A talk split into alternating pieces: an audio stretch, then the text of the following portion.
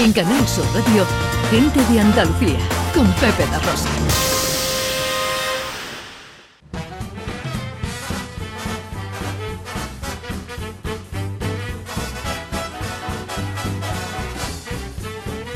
Seguimos nuestro recorrido de Sevilla, nos vamos hasta Vejer, esa joya, ese que sitio más bonito.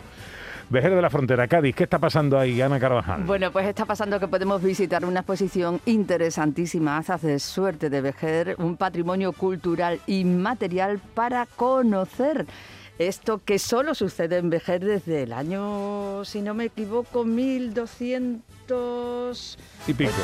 1288, que, eh, de memoria te lo estaba diciendo. Pues así es. Eh, Carlos Gómez López es comisario de esta exposición Azas de Suerte, eh, algo especialmente singular y que nos ha llamado muchísimo la atención. Hola Carlos, muy buenos días. Muy buenos días, ¿qué tal? Encantado de saludarte. Bueno, eh, cuéntanos, ¿qué son, eh, para centrarnos, las azas de suerte? Pues las azas de suerte son una serie de, terrenos que el rey concedió a los vecinos de Vejer para que viniesen a, vivir a esta tierra. Esto es un territorio de frontera, estamos hablando de la época de la Reconquista, ¿no? Época medieval. Y claro, ante la dificultad de la frontera, pues el rey da estas parcelas para incentivar a la nueva población, para que viviese. Estas parcelas de tierra todavía, a día de hoy, desde 1288, como bien habéis dicho, siguen sorteándose entre los vecinos del pueblo cada cuatro años, cada año bisiesto. Ah, qué bueno, qué bueno. ¿De qué manera se participa en este sorteo? Bueno, pues el sorteo, eh, en el sorteo entran todos los vecinos del pueblo que están en el padrón de ASA. El padrón de ASA es un, no es el censo de población, ¿no? No es lo mismo, sino que es todos aquellos vecinos que cumplen unos requisitos en el momento de que termina el antiguo padrón. Por ejemplo, el que está actualmente eh, se verificó en el año 1996 y ahí entraron todos los cabezas de familia que cumpliesen los requisitos de ser vejeriego o ser eh, extranjero, pero llevar 20 años viviendo en vejez, para que tenga como, vamos a decir, la nacionalidad vejeriega, ¿no? Para entendernos. Entonces, en este padrón, cada cuatro años van saliendo las dos, son 232 asas, por tanto, cada cuatro años hay 232 personas que son agraciadas y salen del padrón.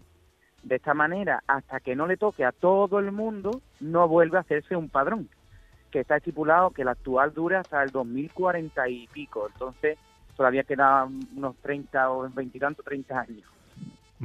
Eh, me parece eh, curiosísimo esta, esta tradición que se mantenga viva a lo largo de tanto tiempo.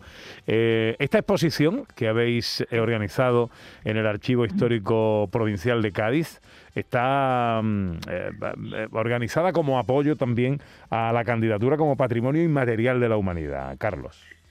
Efectivamente, la, candidatura se abrió hace un par de años, ya se ha declarado bien de interés cultural, que era el primer paso previo para seguir apostando por, el patrimonio de la humanidad por la UNESCO.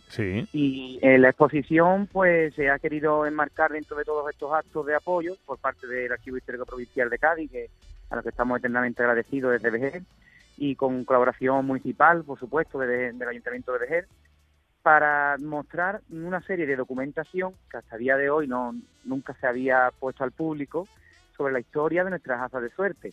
Hay que tener en cuenta que el archivo municipal de Vejer fue incendiado en la Primera República y entonces nuestra historia de las azas de suerte está muy mermada de documentos que acrediten ciertos aspectos históricos, eh, curiosidades, mm, y entonces el Archivo Histórico Provincial conserva unos documentos valiosísimos para nosotros, pues son los únicos que, bueno, de los pocos que existen. Entonces, la verdad es que se ha, se ha organizado no solamente la muestra documental mm, en el patio del archivo, sino se ha apoyado con objetos que ha cedido el propio Ayuntamiento de Vejer dedicados al sorteo, por ejemplo el bombo, donde se introducen las bolitas de, las asas de suerte, de las 232 asas. Qué bueno. Todos esos, esos, documentos de los que me estás hablando se pueden ver en el archivo, en esta muestra, ¿no?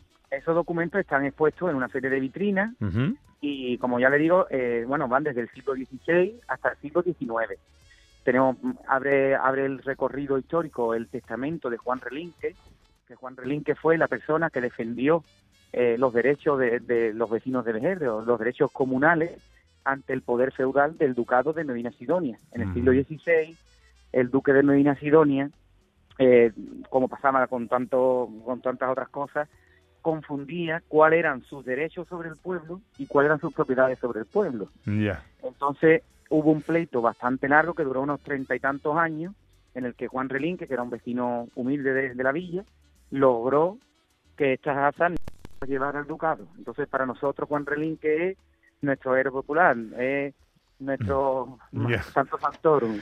Bueno, esta exposición estará hasta el 13 de noviembre. ¿En qué horarios y días se podrá visitar?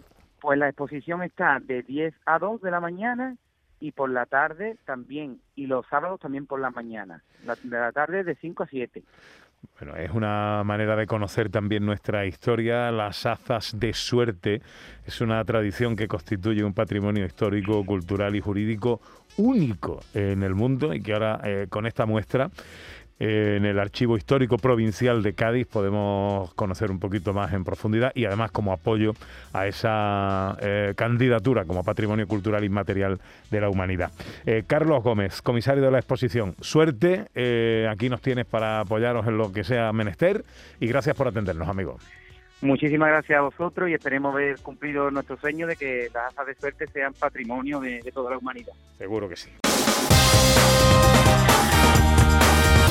En Canal Sur Radio, gente de Andalucía, con Pepe La Rosa.